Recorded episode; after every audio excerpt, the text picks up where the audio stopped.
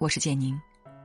今天要和您分享的这篇文章是：哈佛大学推荐改变一生的十个好习惯，请逼自己养成。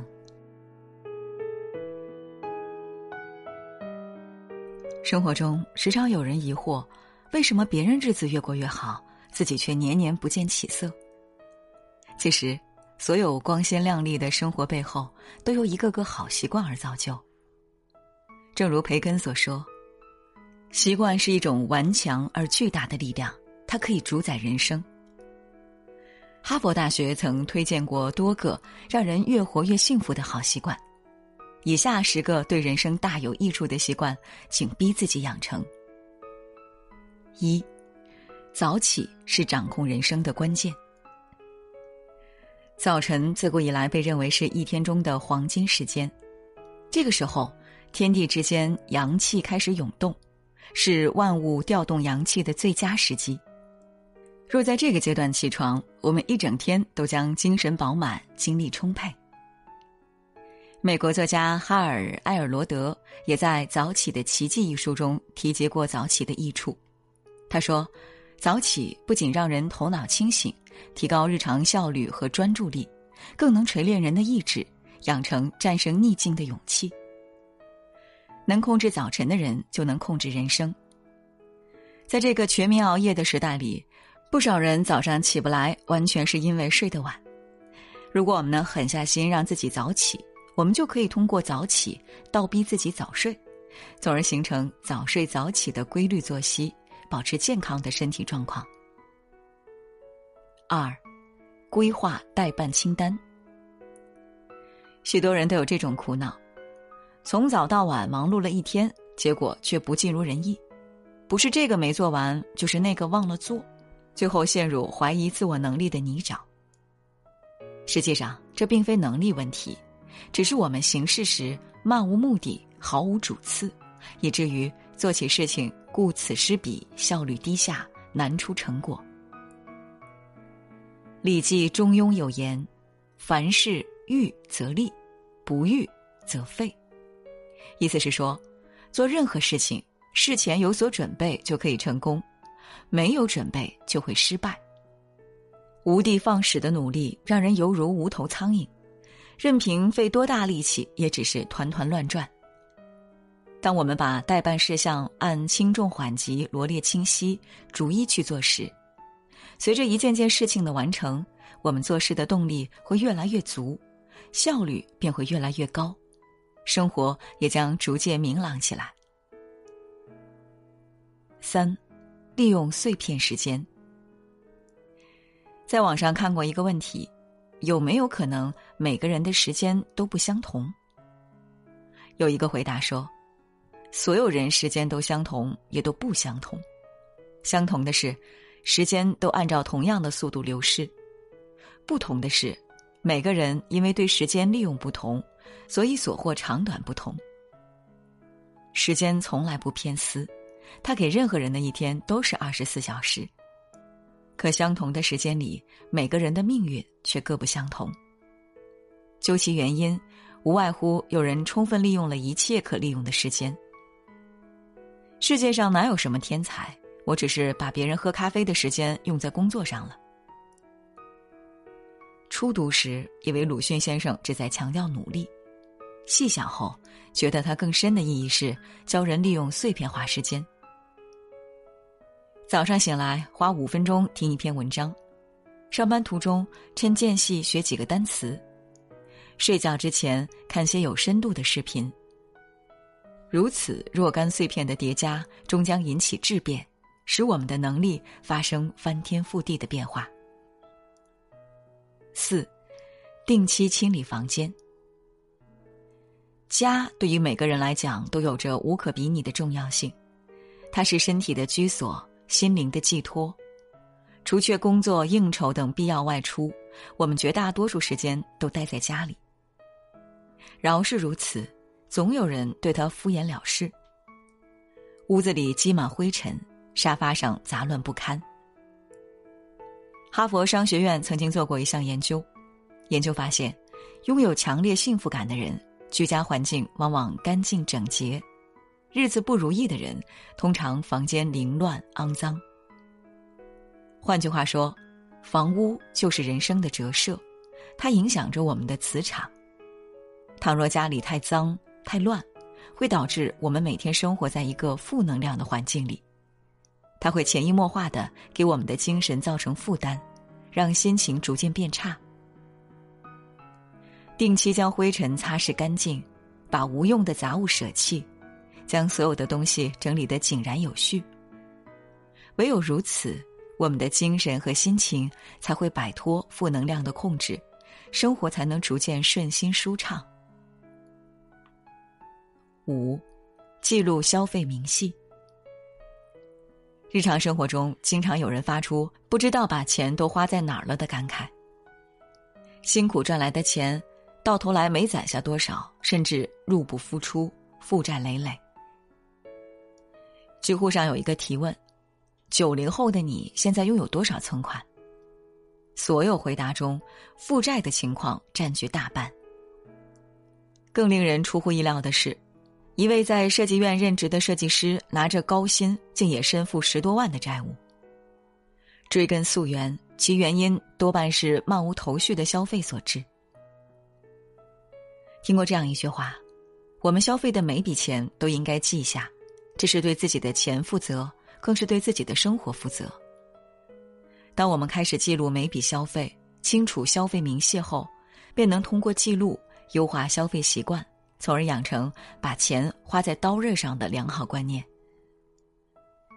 记账能唤醒我们的节流意识，积攒存款更能使生活因为有了存款而多一份保障。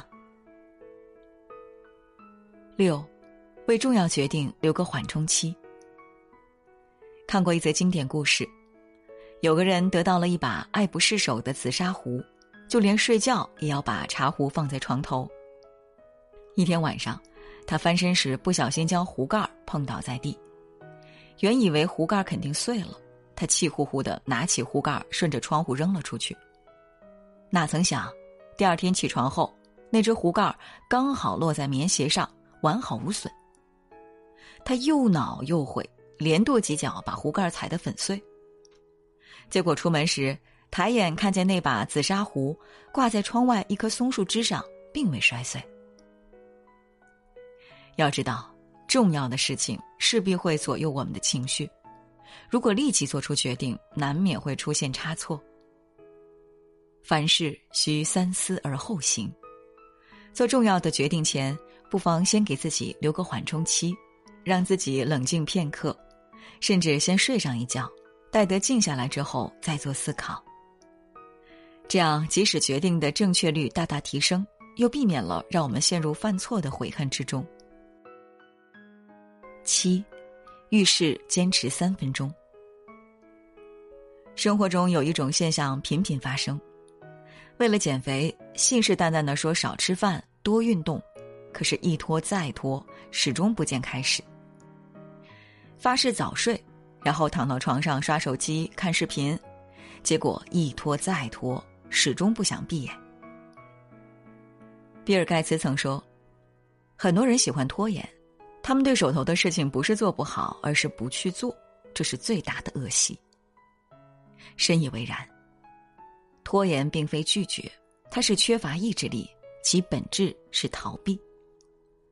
若想克服拖延，最需要做的是强迫自己开始，无论难易与否，先让自己坚持做上三分钟。一旦行动起来，我们便会进入那个状态，自觉由三分钟延长至十三分钟、二十三分钟，直至事情完成。长此以往，我们的生活将会因为无数个三分钟的坚持，同他人拉开差距。八，睡前复盘总结。复盘最早来源于古代围棋，指棋局结束后，博弈双方会把对局再重新梳理一遍，进而反思问题，总结规律。它被认为是提高棋手实力最有效的方法。人生如棋，棋局如此，人生亦如此。唯有不断复盘，才能走得更远。曾国藩是历史上有名的复盘达人，他留存后世的两千多万字家书与日记中，大多都是对自己所做之事的复盘。正因如此，他才由刚正不阿变得外圆内方，由屡屡战败到屡挫敌军。就像联想创始人柳传志曾说：“在这些年管理工作和自我成长中，复盘是最令我受益的工具之一。”人生在世，无论生活或工作，都难免有疏忽、犯错误，唯有复盘。才能让自己快速积累经验，避免再次出错。唯有不断反省自己，才能每天都优于过去的自己。九，学习无用知识。听过这样一个故事：一家工厂里的两名员工，二人同样勤恳，业绩同样优秀。不同的是，一名员工仅仅深耕自己的生产技术，完全不考虑其他。另一名则在加强专业技能的同时，坚持学一些无用的管理知识。一年后，前者被提拔为高级技工，后者曾成了管理他的领导。毋庸置疑，专业知识能增加我们在同领域的深度，使我们更加权威。但若仅关注专业，把自己封闭在狭窄的知识门类中，就相当于给人生设了上限。那些看似无用的知识，能扩宽我们的广度，为人生增设更多可能。它才是拉开人与人之间差距的根本所在。如同梁文道所说：“读一些无用的书，做一些无用的事，花一些无用的时间，都是为了在一切已知之外，保留一个超越自己的机会。人生中有一些很了不起的变化，就是来自这种时刻。”十，凡事预留备选。《左传》有言：“居安思危，思则有备，有备无患。”人生在世，凡事留一个备选方案，能让人在遇到麻烦时全身而退，甚至可以转危为安，因祸得福。大约一百五十年前，约翰·彭伯顿想发明一种缓解疼痛的专利药，然而。一场经济危机让他承担不起原料成本，迫不得已，他放弃了已经进行一半的项目，转而启动了预先备好的 B 计划。他将原先的配方改做了一款由水、糖、咖啡因混合而成的低价饮料，打着有助舒缓情绪的招牌，诞生于亚特兰大。这款饮料就是最初的可乐，至今依然畅销全球。有时候备用计划看似无用，甚至会花费我们部分时间与精力，但若危机真正降临，它可以让我们少一些慌乱与为难，更有底气的反击，而不是被迫承受糟糕的后果。唯有凡事留个后手，才能走得更久远。古罗马诗人奥维德曾说：“任何事物都不及习惯那么神通广大。”习惯看似微小，却决定了一个人的命运。当我们渴求改变的那一刻，一切都将随之变得不同寻常。点亮再看，愿我们都能养成一身好习惯，做最好的自己，遇见最好的生活。今天给您分享的文章就到这里了，感谢大家的守候。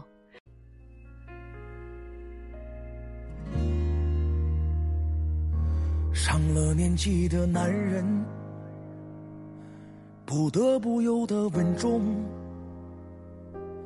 可是谁又了解我？有时天真的像个顽童。都怪时光匆匆，让锋芒露出指缝。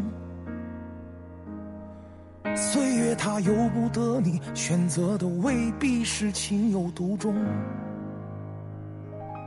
谁不是不甘平庸，咒骂命运的耍弄，汗流浃背的挡着寒冷，害怕现实嘲讽，觉得差一点就与众不同。谁能从始到终，一直都给你最初一样的感动。经历了患难其中，聚散困在其中，尝遍每种体会才叫人生。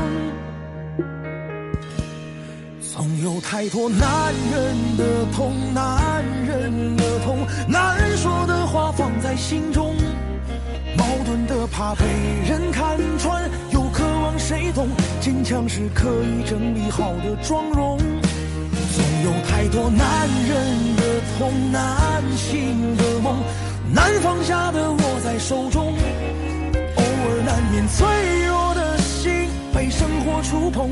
偷偷醉过一场，匆匆醒来，和明天相逢。